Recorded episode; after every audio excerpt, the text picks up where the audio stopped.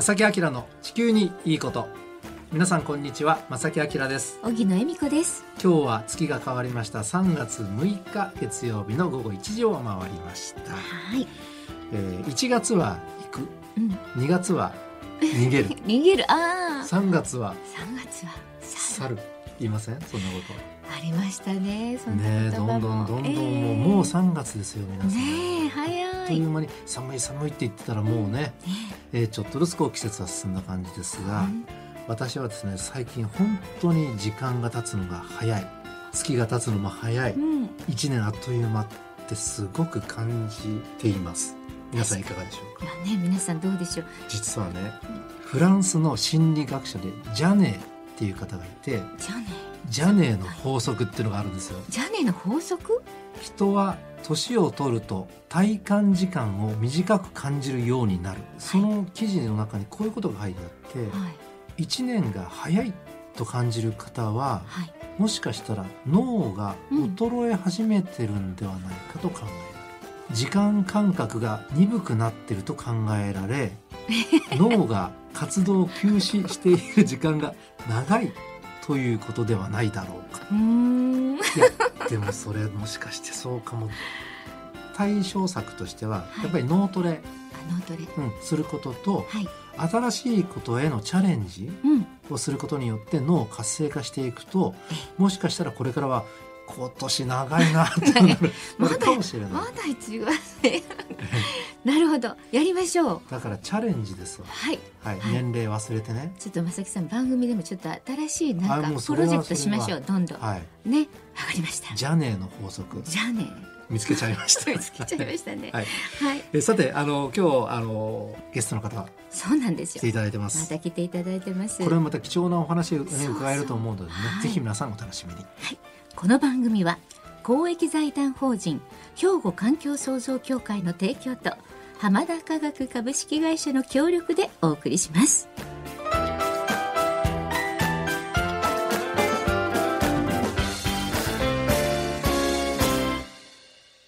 兵庫環境創造協会2050年脱炭素社会の実現に向け兵庫カーボンニュートラルセンターとして環境と調和した未来を目指し脱炭素化への取り組みや自然環境の保全再生など皆様と共に進めています。環境適合型社会の実現を目指して兵庫環境創造協会。お父さん何してえ店で使ってた揚げ油捨ててるけど。るんもったいな。油ってリサイクルしてハンドソープにできるねんで。油がハンドソープに？浜田科学ってとこに頼んで回収に来てもらい。SDGs や。使用済みの天ぷら油をリサイクルで再び資源にえーでは早速ですが、えー今日のゲストの方ねご紹介いただきます。本日は兵庫県環境部環境整備課というところがあるんですが正木さん、はい。えーそちらからですね吉田美穂子さんと同じく環境整備課の松林正幸さんにお越しいただきました。こんにちは。こんにちは。こんにちは。よろしくお願いいたします。よろしくお願いします。よろしくお願いいたします。兵庫県環境部環境整備課、えーまあ、この課というのはどのようなお仕事をされてるんですか？はい。環境整備課ではですね、あの廃棄物のリサイクルを推進することによって、うん。ゴミの量を削減したりして循環型社会を実現することであったり、廃棄物の不適正処理や不法投棄の取り締まりなどですね、県民の皆様とか事業者の皆様の生活に欠かせない廃棄物に関係する仕事をしております。大切な仕事ですうん。ね、特に最近プラスチック問題が非常にね、関心高まっていますけれども、まあ、具体的な問題としてね、まあ、いくつかあると思うんですけどちょっとおさらいということでそのあたりを詳しく教えていただけますでしょうか？プラスチックですけれども、うん。利便性からですねいろいろな製品に使用されていると思われます、で衛生面とか食品ロスの削減とかですねさまざまな社会問題の解決に貢献してきました、一方でですねあの最近言われていることなんですけれども、世界全体でん。年間数百万トン超えるプラスチックごみがですね、海に流出しているということも言われておりまして、このままでは2050年までにですね海の魚の量を超えてしまうということも推計されております。あるいはですね川をこう下っていって、えっと劣化した細かくなったようなマイクロプラスチックというものがですね魚とか生物の体内に取り込まれて生態系に影響を与えることも懸念されております、まあ、ですからその県としてもねあのいろいろ対策をあの頑張っていただいているということなんですが国際的な動きっていうのはどういうふうになっているんでしょうか？と2019年 G20 の大阪サミットで採択された大阪ブルーオーシャンビジョンというものがありまして、まあ、これによってですね多数の国で2050年までに海洋プラスチックごみによる追加的な汚染をゼロにまで削減することを目指すということを共有しております。はいこの大阪の土地でですねそういった世界的な、えっと採択というのがされたということもあの世界の動きとしていいことだと思っております。そしてまだ動きがありますか？あのバーゼル条約という条約がありまして、これは廃棄物のですね輸出入を規制するような条約ですけれどもそれの規制にですねあのプラスチックの規制っていうのが追加されまして、はい。まあ、輸出先の例えば途上国なんかで適正処理がなされることを防ぐような取り組みっていうのも各国で始まっております。うことですね。でまた2022年の12月にはですねプラスチック汚染に関する法的拘束力のある条約の策定に向けた政府間交渉委員会というのも始まりまして、今世界中がですねこのプラスチックごみ対策というものに注目して動いております。どのように感じてらっしゃいます？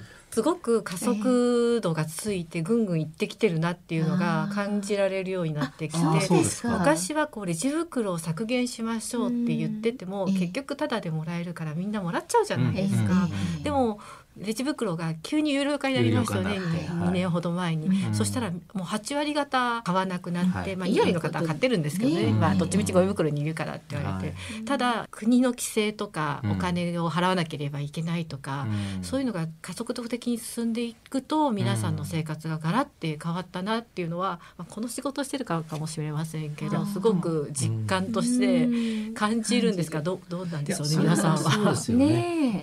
はい。えーっとレジ袋が有料化になったとで皆さんエコーバッグをね持ち歩いてるっていう風な世の中にはほぼもう定着してる気がするんですよね。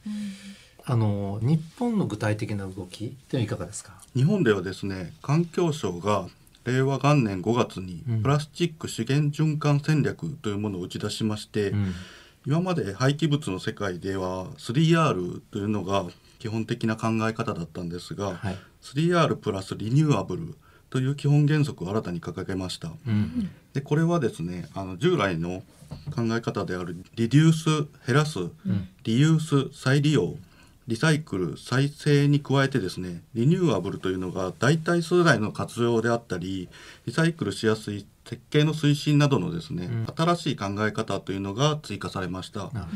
資源循環戦略をもとにしてプラスチック資源循環法というですねいわゆるプラ新法という法律が新たに制定されまして、昨年の令和4年4月から施行されております。皆様がですねそれぞれ主役になってですね、うん。あの一体的に推進するということがこの新しい法律に盛り込まれました。例えばメーカーとかその一般のかご家庭で単体ではなくてもう総合的にそれぞれがしっかりと頑張っていきましょうっていうそういう流れですかね。そうですね、うん。はい。でまた新しい素材なんかもこれから再開発されるっていう動きもあるんですか？そうですね、はい。あの木のスプーンとか紙のストローとか使うっていうのもあるんですけれども、はい。そのプラスチック自体もですね植物由来で作ったプラスチックいわゆるバイオマスプラスチックと呼ばれるものであったりですね、環境中でですね例えば土壌とか海に流れても分解するような生分解性プラスチックというのがありまして、ん。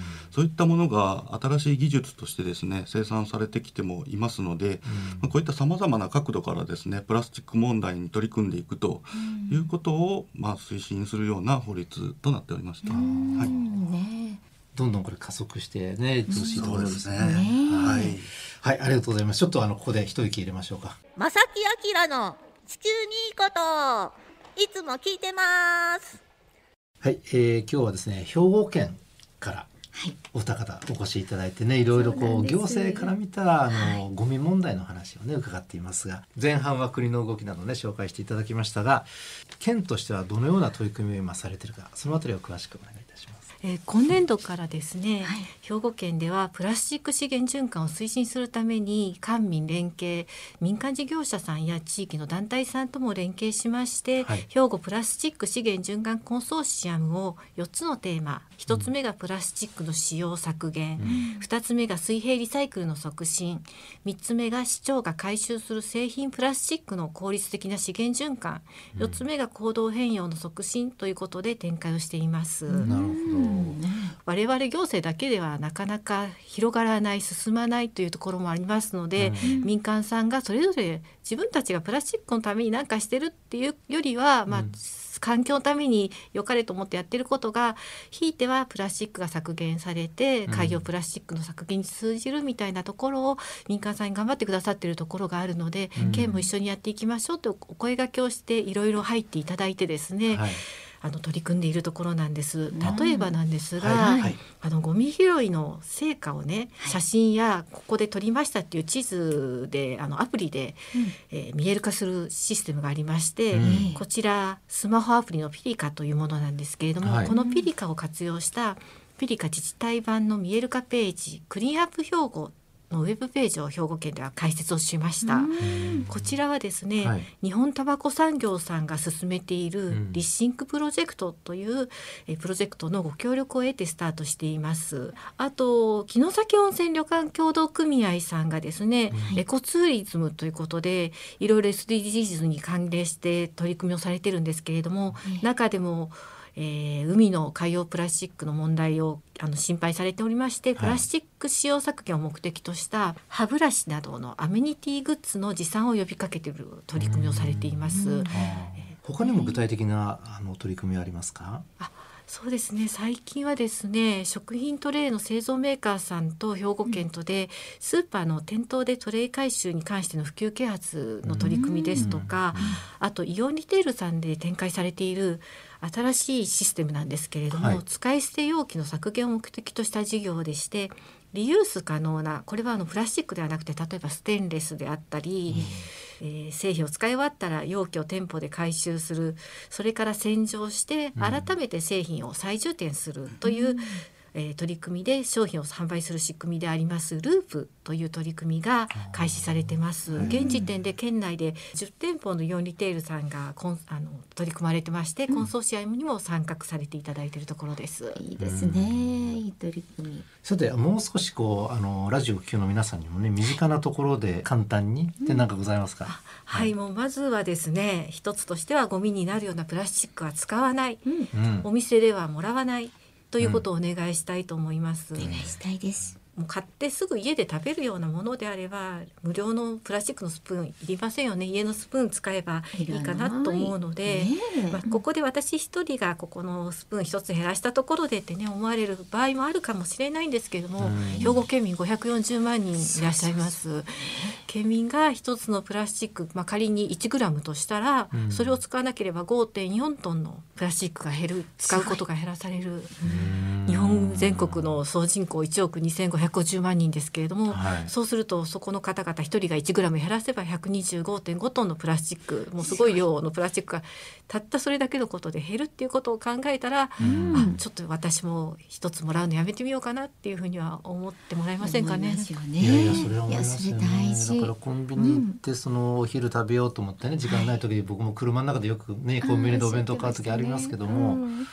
で車の中だと多分お箸もスプーンもないからいただかざるを得ないんですけれども、でもそれをそうそうマイスプーン持って持ち歩くことを、まあ、例えばコンビニで買う側がみんなそれしたらもうスプーンいらないなと余計にだってコンビニさんは出費してうんそれを仕入れてるわけですからね。ねこれいらないなってなったらもういい方向にすぐ行くでしょうね。絶対ねみんな頑張りましょう頑張りましょう。さて他にまだございます。そうですね、まあ、そういったところで使わないとかもらわないっていう後に再使用することの次にはですね、えーリサイクルするということですね。ちょっとリサイクルっていうと難しく思われるかもしれないんですけども例えばあのスーパーでお肉が入っているような食品トレイありますよね、はい。あとペットボトルの飲料、あちらを、まあ、店頭回収もしくは自治体の集めてる回収に持っていきましたら、業者さんが回収して再生トレイや再生ペットボトルとしてまた同じものに戻ります。うんでペットボトルなどは周りのラベルを剥がして蓋を取るだけ、まあ、さっとゆすいでいただく。で食品トレイは同じく洗って回収ボックスへ入れる自治体ごとに決められたルールに沿って分別収集に協力するもうこれだけでゴミとして焼かれるのではなくて、うん資源として戻るということです。回収分別で回収するけども結局全部まとめてゴミに出しちゃうっていうお店であったりね。ないですか？お店はスチール缶アルミ缶、はい食品トレイ透明トレイ、うん。ペットボトルってちゃんと分別の袋ごとになっているので、お店さんはもうそのままみあの消費者がちゃんと分別して出してくれたら、うん。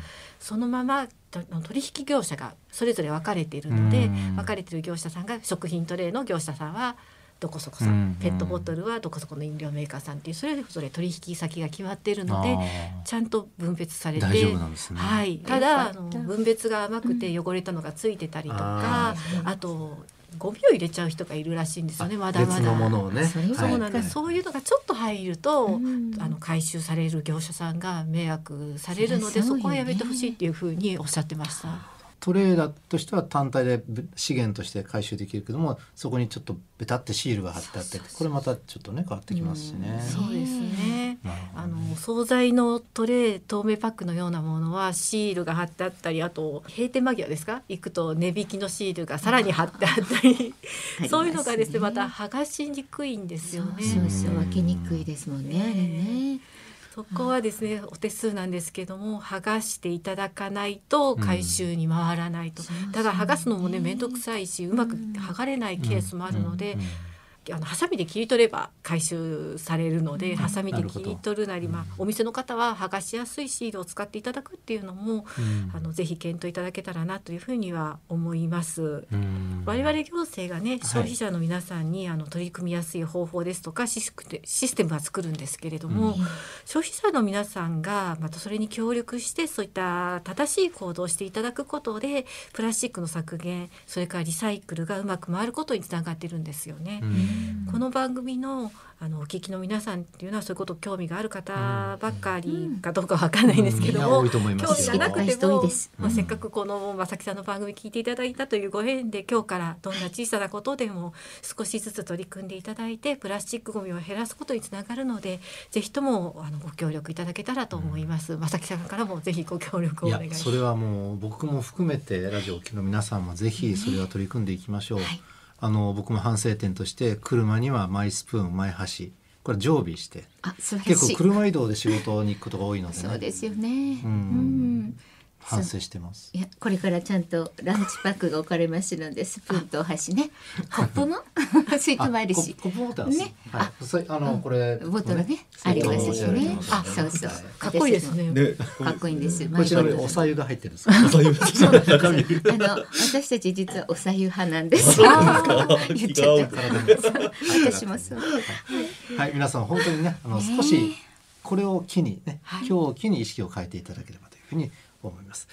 えー、貴重なお話をお二人方ありがとうございました。ありががとうございましたた。本日のお客様は兵庫県環境部環境整備課の吉田美穂子さんと同じく環境整備課の松林正幸さんにお越しいただきました。ありがとうございました。あありがとうございました。兵庫環境創造協会2050年脱炭素社会の実現に向け兵庫カーボンニュートラルセンターとして環境と調和した未来を目指し脱炭素化への取り組みや自然環境の保全再生など皆様と共に進めています。環境適合型社会の実現を目指して兵庫環境創造協会。お父さん何してえ店で使ってた揚げ油捨ててるけど。るんもったいな。油ってリサイクルしてハンドソープにできるねんで。油がハンドソープに？浜田科学ってとこに頼んで回収に来てもらい？SDGs や。使用済みの天ぷら油をリサイクルで再び資源にえさて今日ですねゲストでお越しいただきました、えー、兵庫県はい。こちらの方から一つお知らせがあります。そうなんです、はい。ね、えー環境部のね推進課の方からのお知らせなんですが、はい。兵庫ローカル SDGs つながらを私たちの海を守るために活動報告会というのがありまして、ん。コンソーシアムの発表会と思っていただいてもいいんですけれども、いろんな企業や団体が取り組まれていること、うん。これについてあの活動報告会があるということなんですね。うんうんえー日時の方が今年3月の20日です。3月20日の月曜日の午後1時30分から4時までということで、はいあのこれお申し込みをいただいたら無料で参加ができるんですが、場所は兵庫県民会館パルテホールなんですけれども、一応皆さんですね、えー、とこの3月の13日の月曜日までにあのお申し込みをいただきたいということでこの詳しいことは兵庫県のホームページに掲載をされているそうなのではい、ぜひお申し込みくださいというご案内がありました。はい、今日のお話皆さん聞いていただいてね、ええ。ちょっと興味持ったなっていう方は、ぜひこれ参加していただくと、実際にその参加されてる企業さんであるとか団体さんがどんな活動をしているかっていうのが分かるということですよね。そういうことです。うん。はい、兵庫ローカル SDGs つながろう。私たちの海を守るためにと題しました活動報告会がありますので、ぜひ皆さんふるってお申し込みください。はい、お願いします。なんかご感想とかあったら、うんぜひあのお聞きしたいです。ね、お聞きしたいです、皆さんからのお便りお待ちしています。おはがきお便りの場合は、郵便番号650-8580、ラジオ関西、正木明の地球にいいこと。ファックスでは078-361-0005。メールでは、まさきアットマーク、jocr.jp こちらまでお寄せください。お待ちしていますお。待ちしております。ということで、正木明の地球にいいことは今日はこの辺でお別れいたします。ご案内は正木明と、荻野恵美子でした。それではまた来週。さよなら。この番組は公益財団法人兵庫環境創造協会の提供と浜田科学株式会社の協力でお送りしました。